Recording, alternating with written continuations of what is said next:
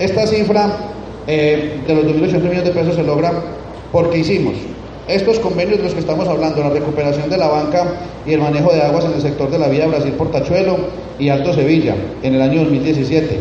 Hicimos esfuerzos para el mejoramiento de la vía en la quebrada San Juan con el puente de Tizamar por los recursos que les mencioné ahorita, 750 millones de pesos. Aunamos esfuerzos para construir las placahuellas en el municipio en un par de veredas, entre ellas la primera etapa de lo de Hojas Anchas. Y estamos haciendo estudios y diseños y algunas obras para algunos otros sitios críticos, como lo que tiene que ver con la Trina Gaspar y Huascar. Entonces, lo demás es que los combos de maquinaria le cuestan más o menos al, municipio y al departamento 8 millones de pesos con todos los costos por cada kilómetro, entre maquinaria y afirmado, 8, kilómetros por cada 8 millones por cada kilómetro. Y el año pasado atendimos 85 kilómetros, este año llevamos 15 kilómetros. Esos 100 kilómetros de vía solamente haberlos administrado en este último año y medio ha costado más de 800 millones de pesos. Y en los años 2016 y 2017 lo propio se hizo con unas inversiones similares.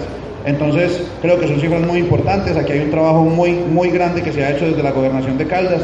No puedo hablar por las otras secretarías de despacho que van a ir dando explicaciones y aclaraciones a ustedes, pero la Secretaría de Infraestructura y el gobernador Guido Echeverry le ha cumplido a su pía y con el alcalde vamos a seguir trabajando. El alcalde ha sido un gran gestor. El equipo de trabajo que tiene aquí en la alcaldía ha ido a la gobernación todas las semanas a hacer la tarea y por eso estamos dando estos resultados.